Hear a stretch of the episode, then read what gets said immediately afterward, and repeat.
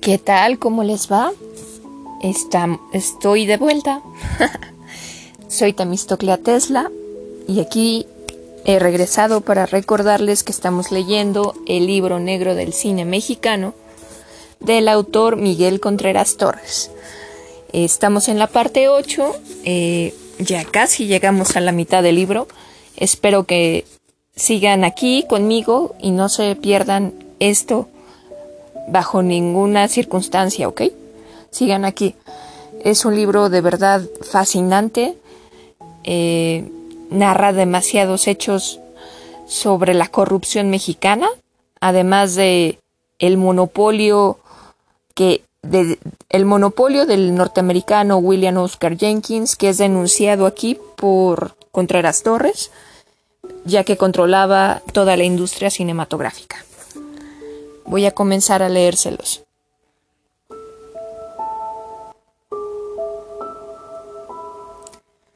Calculándose que una buena película puede dar entrada bruta de tres mil pesos, al productor le descuentan 900 por cada día de exhibición y de esta suma, el distribuidor o exhibidor solo paga al fisco 30 pesos.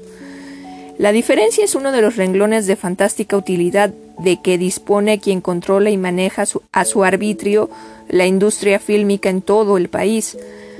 Uno de los más prominentes miembros de la Unión de Productores nos dijo que en algunos estados estos arreglos se han llegado a realizar gracias a la complacencia de ciertos altos funcionarios locales, cuyos nombres están dispuestos a dar en su oportunidad y a quienes los exhibidores amafiados pagan fuertes igualas al año.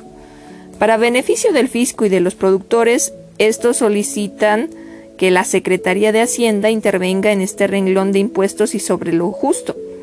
De lo que acabamos de transcribir queda claramente expuesto uno de los aspectos más irregulares e ilegales de la actuación del nefasto monopolio. Pero Hacienda no intervino y Jenkins y socios se sostienen con la en la mayoría de los estados a base de igualas ridículas que nunca benefician al productor. Por el contrario, Jenkins y el socio se, no, perdón. Sí, no, sí. Por el contrario, Jenkins y socios se quedan con las utilidades que honradamente pertenecen a los pobres municipios. Informa el Universal del 31 de enero de 1951 bajo el encabezado se inicia el movimiento que salvará al cine nacional, que el presidente de la República aprobó el plan que le fue presentado por la Asociación Nacional de Productores, presidida por el general Abelardo L. Rodríguez, consistiendo dicho plan en la fusión de los seis estudios cinematográficos existentes, los cuales constituirán una sola unidad técnica que se convierte en una financiadora de los productores divididos en dos grupos, centralizando la distribución de películas en dos grandes ramas, una para la República y otra para el extranjero. Los Estudios Unidos serán financiados para que desarrollen una labor de altura por el propio gobierno a través del Banco Nacional Cinematográfico SA, en esta forma, los productores sin distingos ni preferencias podrán obtener ayuda económica para hacer sus películas y éstas, al ser distribuidas sin limitación, garantizarán plenamente la inversión. Después de su entrevista con el presidente, el general Rodríguez visitó al secretario de Gobernación para darle cuenta del proyecto, discutiéndolo ampliamente, a fin de poder llevarlo a efecto en plazo perenetorio durante el día de ayer, el general Rodríguez estuvo conferenciando con diversos productores, especialmente con Miguel Contreras Torres, a quien corresponde el mérito de haber denunciado en forma valiente y desinteresada los procedimientos antilegales del monopolio de la exhibición que estaban orillando al cine nacional al más desastroso de los fracasos. Contreras Torres anunció que la semana próxima llevará con, el presidente a todos los productores afectados hasta ahora por las preferencias económicas de los canales crediticios y casi arruinados por las exigencias de los exhibidores. ¿Para qué comentar con palabra amarga la actitud del señor general Rodríguez si el tiempo nos vino a dar la razón de que todo era una farsa del expresidente para valorizar mejor sus propiedades e intereses en el cine que, aconsejado por sus socios extranjeros Bujasán y Gildred, vendería a Jenkins?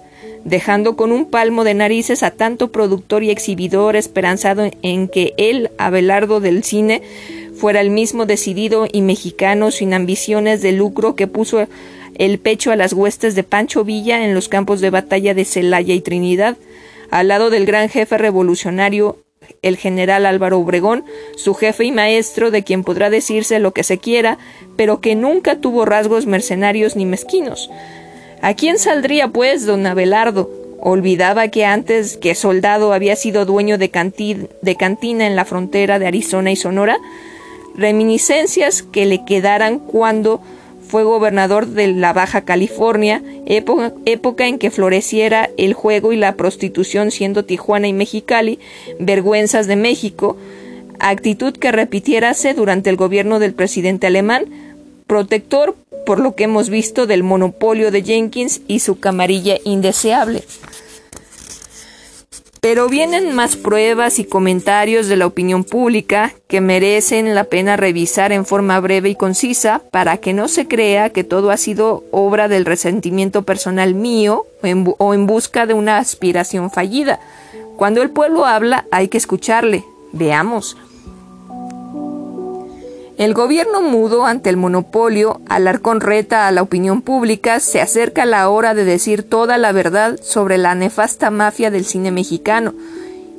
Intitula Nosotros, en fecha del 3 de febrero de 1951, lo que reproducimos a continuación. ¿Con qué facilidad se puede cambiar las conciencias y los conceptos cuando los hombres carecen de principios y solo el lucro domina todos sus impulsos? El caso del monopolio que encabeza el norteamericano William O. Jenkins es un caso típico de lo que puede la influencia del dinero en muchos individuos personal a los intereses generales de, los, de la sociedad y en este caso a los intereses del cine mexicano, que ya consideramos como un patrimonio nacional.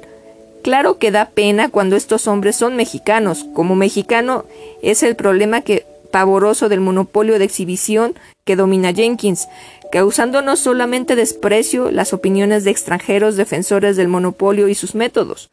Algún productor pseudo mexicano con ribetes de sirio libanés se ha atrevido a censurar a los productores independientes porque tuvieron la osadía de rebelarse al amo Jenkins y sus secuaces Alarcón, Montes, Espinosa, Arriaga, Azcárraga, perdón, y Ceballos, que han ahogado prácticamente la libertad de comercio cinematográfico en México, dictando sus, sus, condiciones y términos para poder exhibir una película mexicana en los 17 estados en que controlan las salas en forma total y única.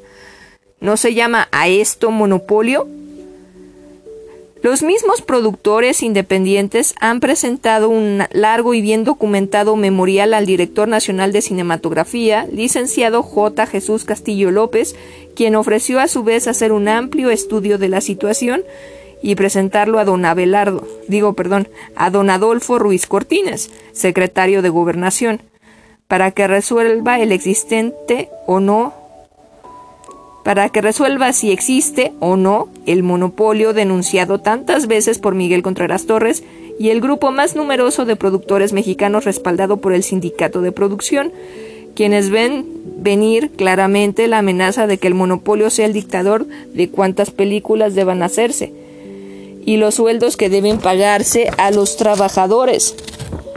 El gobierno hasta estos momentos ha permanecido mudo, sordo, quizá por lo grave del problema, y pacientemente esperan los, esperan los interesados, confiados en la honradez administrativa del gobierno del presidente alemán.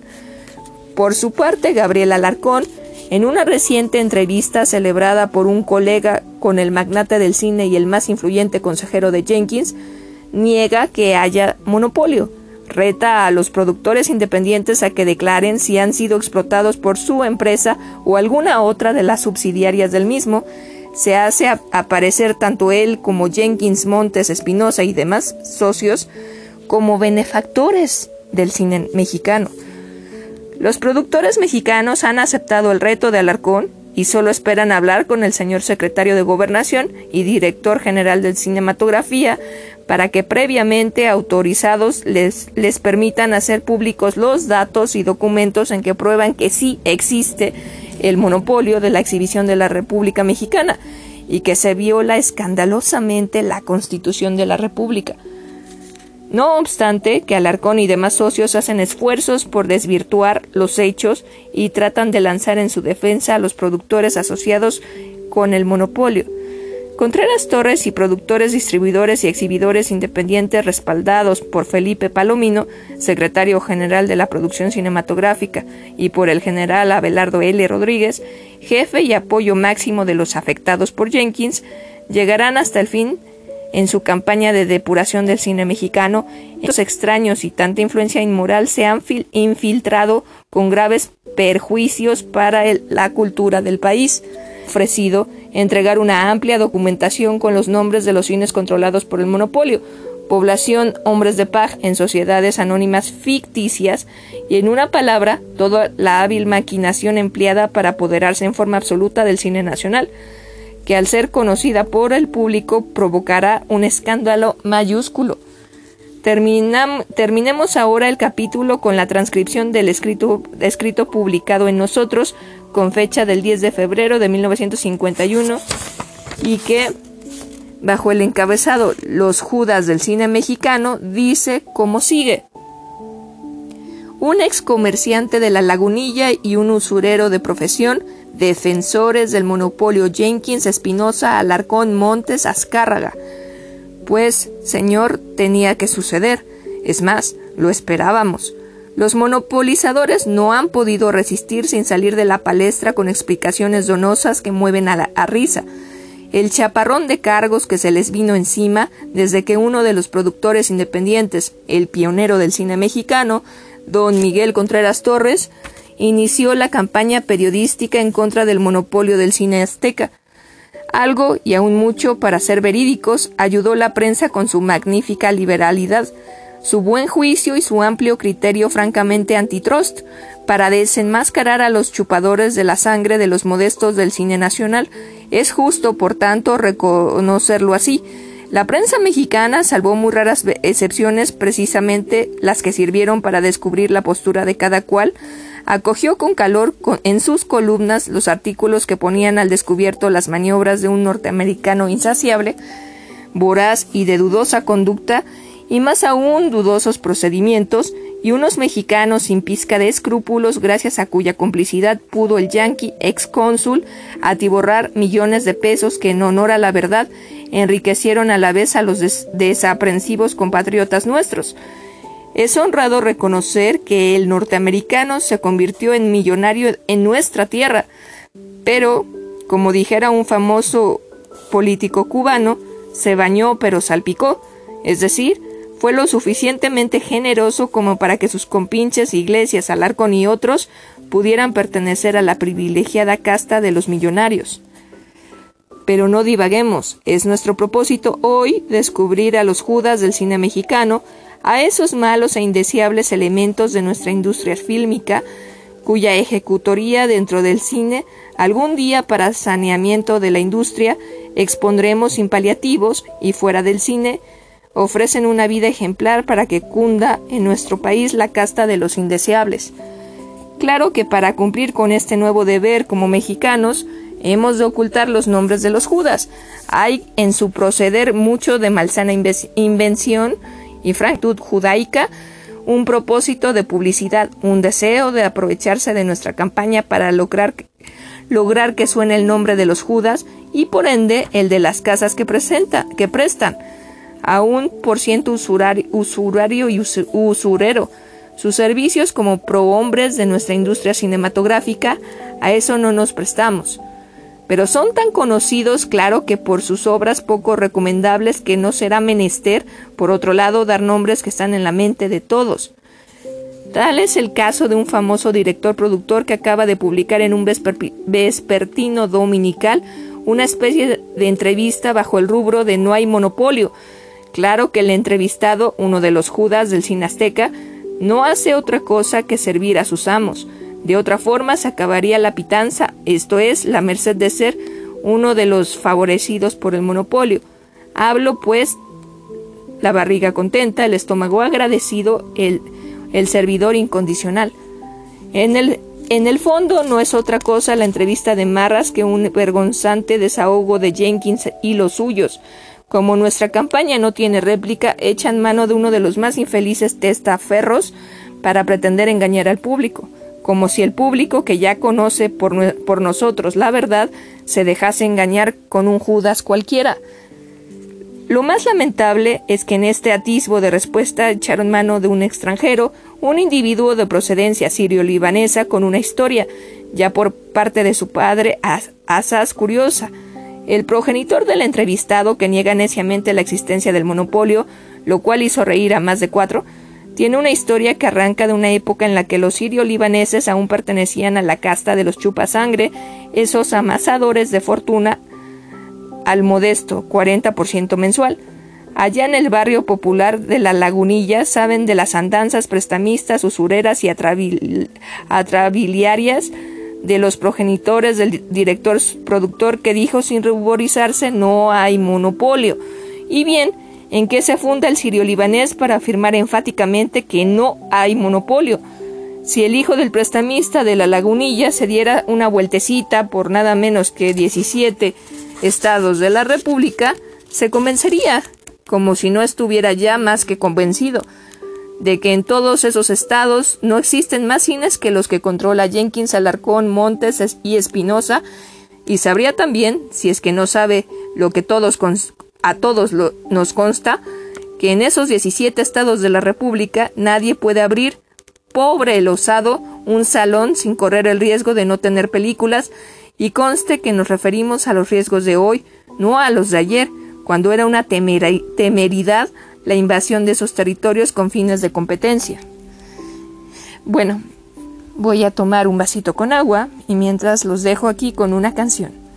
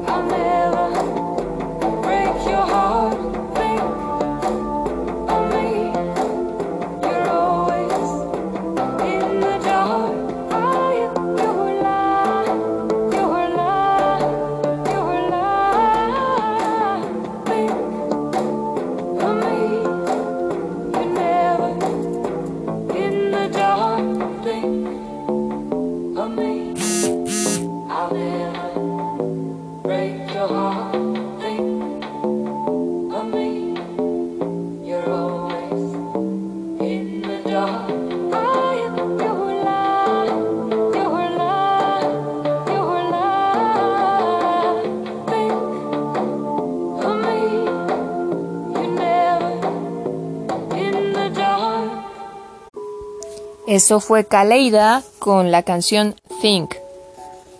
Bien, continuemos. Para justificar lo injustificable, el sirio libanés afirma, como en todo negocio en el cine entra en, en, juego la ley de la oferta y la demanda. Jenkins tiene sus salas y considera que para justificar el capital debe conseguir un determinado ingreso mensual. Eso dijo en la entrevista de Marras el, aludido sirio-libanés. ¿Verdad que es una negación peregrina? ¿Acaso con esa explicación ha demostrado el productor-director sirio-libanés que no existe el monopolio? Trata de demostrar que no hay monopolio hablando de los topes y arremete contra el señor secretario general de técnicos y manuales, aludiendo a los porcentajes que son más bajos que los que existen, dice, en los Estados Unidos. Otra forma muy curiosa, por cierto, de demostrar la no existencia del monopolio, nosotros en cambio vamos a demostrarle al fatuo negador que sí hay monopolio. El sirio libanés entrevistado decide la apertura de un comercio de zapatos, no en la lagunilla, como el autor de sus, de sus días, sino en la amplia y lujosa avenida Reforma. ¿Algo o alguien se opondrá a sus propósitos? ¿Le negarán los fabricantes de calzado, tanto de la República como del extranjero, la mercancía necesaria para su negocio? ¿A que no? Pues bien, trate, el descendiente del libanés prestamista de abrir un cine en Puebla o en Veracruz o en cualquiera de, de las poblaciones controladas por Jenkins y verá qué le pasa. No es suficiente prueba el saber que en estados del país no hay más cines que los controlados por la pandilla del Trust. Y demos gracias a Dios que esta anomalía no ocurre en todo el territorio nacional, y no ocurre porque Jenkins ha fracasado frente al general Rodríguez. A propósito del general Rodríguez, recuerda las declaraciones que hizo a la prensa el general expresidente cuando llegó a México hace algunos meses a intensificar sus actividades fílmicas. ¿No las recuerda? Pues vamos a refrescarle la memoria. Vengo a México por encargo del señor presidente alemán a impedir todo monopolio, y después añadió Si algún productor no puede estrenar sus películas en los cines, yo le abro las puertas de los míos. Estas fueron, señor productor director sirio-libanés, las declaraciones más o menos al pie de la letra del ex gobernador de la Baja California, el rector de las finanzas, finanzas de crédito cinematográfico, el general Abelardo Rodríguez. No somos nosotros, pues, solos los que decimos que hay monopolio. Lo ha dicho el general Rodríguez en la conferencia de prensa celebrada a su arribo a la capital. Pero ¿para qué hablar más del inocuo sirio-libanés? No lo merece quien, pretendiendo ser mexicano, aunque de adopción, se pone al servicio de un extranjero indeseable para poder continuar su modus vivendi en el cine nuestro.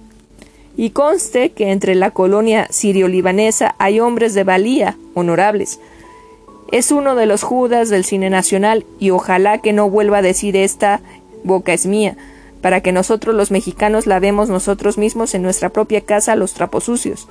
Aunque en el artículo precedente no se da el nombre del personaje al cual se le alude, no parece reconocer en él al señor Miguel Zacarías, a quien efectivamente tuvo el quien efectivamente tuvo el aplomo, dejémoslo en aplomo, de afirmar que no existe monopolio alguno en el cine nacional. Claro que todo es relativo, no solo en la lagunilla y sus aledaños, sino en el infinito cosmos, según el sabio Einstein. Solo así es comprensible que, de acuerdo con las leyes de la relatividad, el señor Zacarías le parezca que el monopolio no existe.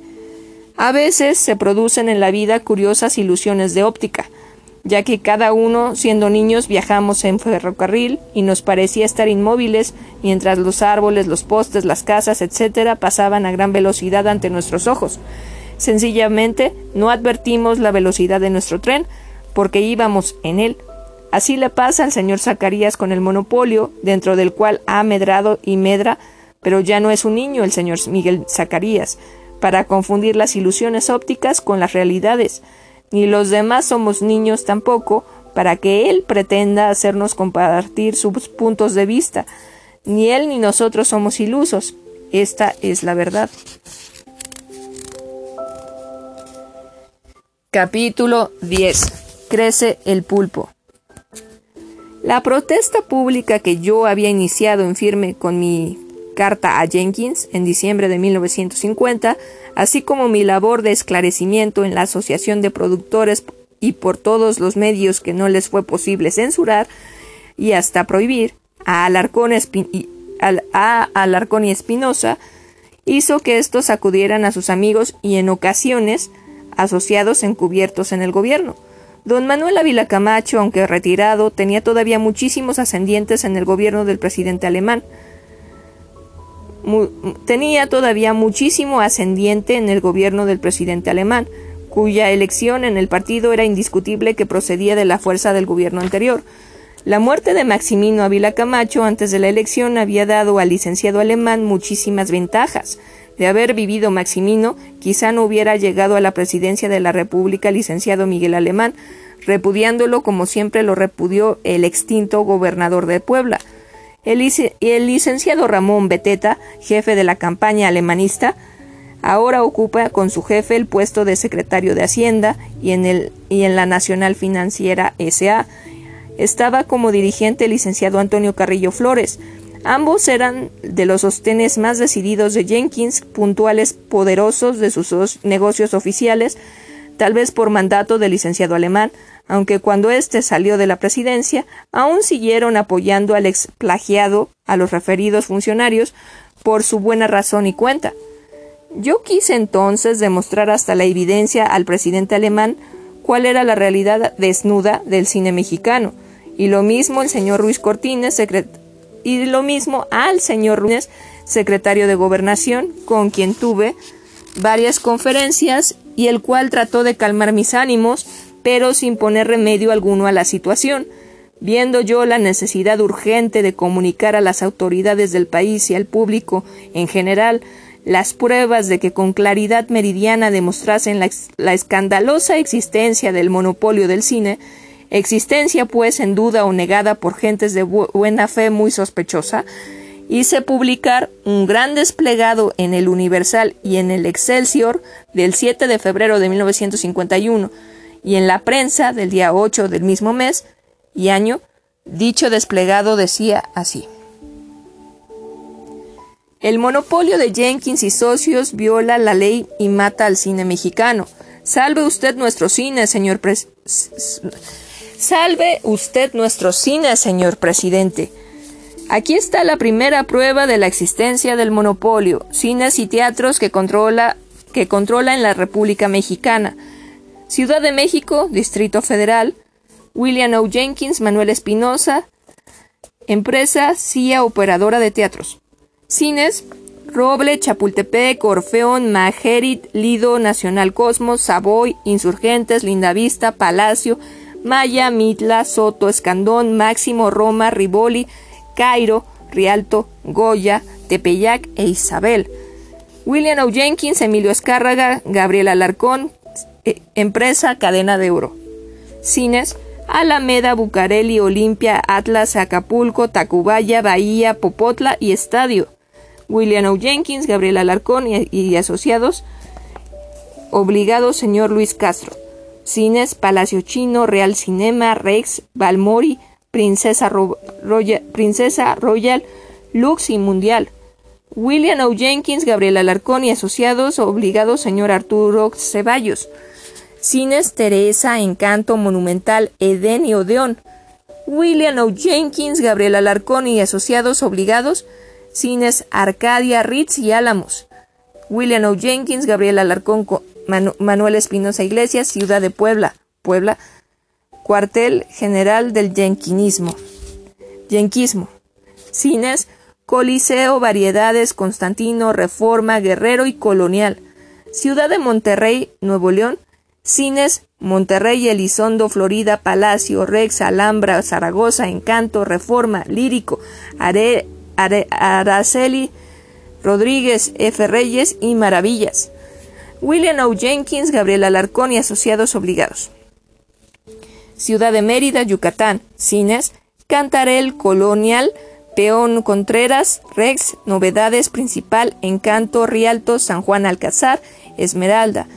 William O. Jenkins y Gabriel Alarcón en todas las ciudades siguientes. Tampico, Tamaulipas, Cines Reforma, Tampico, Encanto, Alhambra, Florida, Isabel, Politeama y Támesis. Veracruz, Veracruz, Cines Reforma, Díaz Miró, Díaz Mirón, Variedades, Eslava, Jalapa, Veracruz, Cines Radio y Lerdo. Orizaba, Veracruz, Cine y Llave.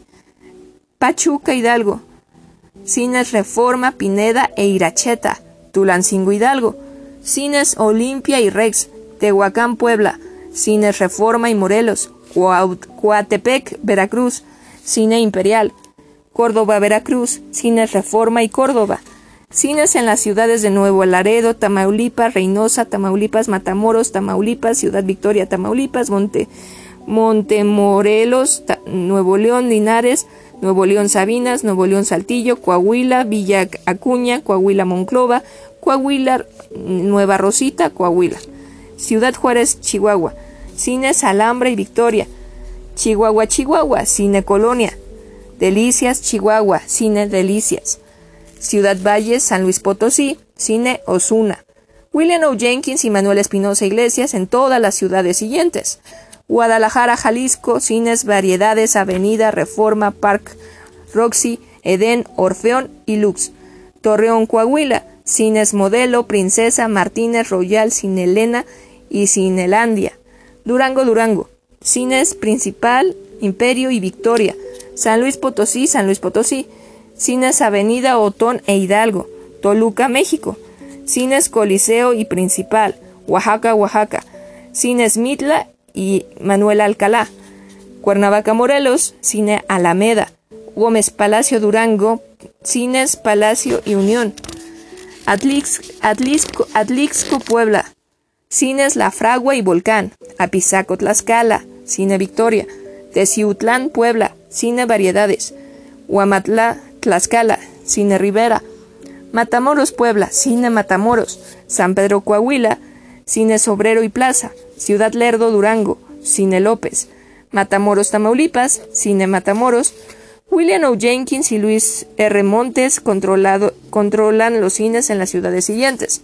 Aguascalientes, Aguascalientes, Cines Encanto, Alameda, Morelos y Rex, Zacatecas, Zacatecas, Cines Ilusión y Calderón, Fresnillo, Zacatecas, Cines Colonial, México y Plaza, Ciudad García, Salinas, Zacatecas, Cines Rex e Hinojosa, Irapuato, Guanajuato, Cines Club y Rex, Querétaro, Querétaro, Cines Plaza, Alameda y República, León, Guanajuato, Cines Ideal, Isabel Doblado, Vera, Coliseo y Hernán, Morelia, Michoacán, Cines Heréndira y Rex, Acámbaro, Guanajuato, Cine Rosales, Celaya, Guanajuato, Cines Olimpia y Colonial, Salvatierra, Guanajuato, Cines Rex, San Juan del Río, Querétaro, Cine Cinelandia,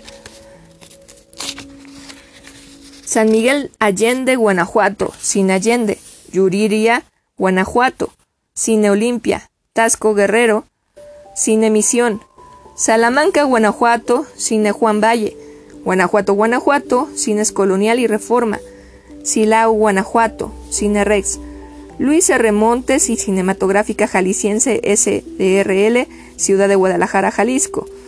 Cines Alameda, Juárez, Colón, Cuauhtémoc y Jalisco. Zitácuaro, Michoacán, Cine Avenida. 7 de febrero de 1951. Señor licenciado Don Miguel Alemán, presidente de la República. Presente, muy respetado señor presidente.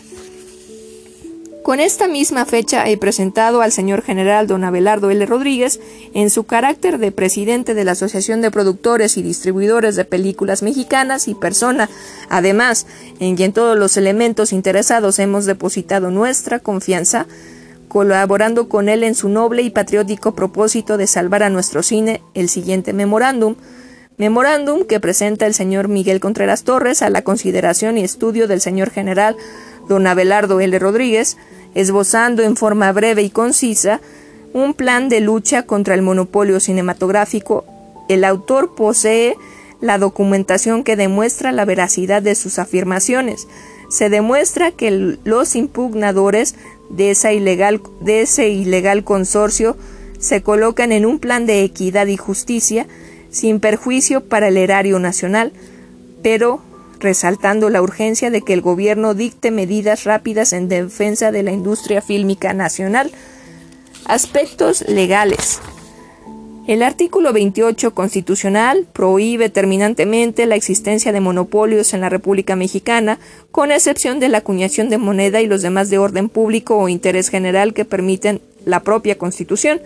La ley castigará, en consecuencia, según el texto de dicha disposición, todo acto o procedimiento que evite o tienda a evitar la libre concurrencia en la producción, industria o comercio o servicio público al público, todo acuerdo o combinación de cualquier manera que se haga de productores, industriales, comerciantes y empresarios para evitar la competencia entre sí, y en general todo lo que constituye indebida a favor de una, de una o varias personas determinadas y con perjuicio del público en general o de alguna clase social. 2. Considero como medida primordial en el desarrollo de la campaña iniciada hacer al señor presidente de la República una formal y pública denuncia de la existencia del monopolio de exhibición de películas, que ha extendido sus actividades a la distribución y aún a la producción de las mismas. Esta denuncia deberá ser firmada por las empresas y personas afectadas por la acción ilícita del monopolio, pero en el caso de que no puedan obtenerse esas firmas con prontitud, la suscribirá el autor de, esta, de este memorándum en una unión de varios simpatizadores de la idea. Deberá conseguirse el señor presidente que tan pronto como reciba la denuncia se sirva turnarla al C, al productor general de la República a fin de que éste, dentro de sus atribuciones legales, proceda hacer la correspondiente investigación y previa comprobación de los hechos sustanciales que la motivan. Dicte en un plazo perenetorio las medidas conducentes para la disolución del, monopolio, con apego al artículo 28 constitucional y las disposiciones reglamentarias contundentes, conducentes. 4. Aun cuando el texto constitucional mexicano no alude, como no podía aludir, sin incurrir en casuismo específicamente al negocio cinematográfico, es evidente que la concentración de los monopolistas del cine mexicano ha logrado consolidar en beneficio de unos cuantos y en perjuicio de la gran mayoría de elementos que laboran en la industria y del público en general, está dentro de la prohibición de nuestra Carta Magna. Conviene, sin embargo, citar como precedente lo ocurrido al respecto en los Estados Unidos. 5. En dicho país, cinco grandes compañías llegaron a controlar casi la, totalidad de la industria de esa nación. La repulsa a este monopolio adquirió tales proporciones que el Congreso norteamericano tuvo que expedir una ley especial antitrust law denominada Center Decree, que ordenó categóricamente la disolución del monopolio cinematográfico. Este decreto prohíbe que una misma empresa sea productora, distribuidora y exhibidora de películas. Esta nunca deberán ser programadas anual ni siquiera mensualmente, sino por semana. De acuerdo con la calidad de cada cinta, se fijarán los precios y porcentajes que deberán pagarse. Una misma empresa no podrá controlar a 100% de los, el 100% de los teatros de una población o zona. Si en una población determinada existiera un solo teatro, este no podrá pertenecer a una cadena de cines, sino que está solo esta solo puede operar donde haya dos o más teatros para la libre competencia del negocio cinematográfico. Severas sanciones consistentes en fuertes multas impone la ley a quienes pretendan burlarla por medio de sociedades, personas o métodos de operar simulados, y en caso de reincidencia el gobierno puede llegar al decomiso del teatro o empresa, poniéndolos a subasta entre los miembros del cine no monopolistas o particulares que se interesen.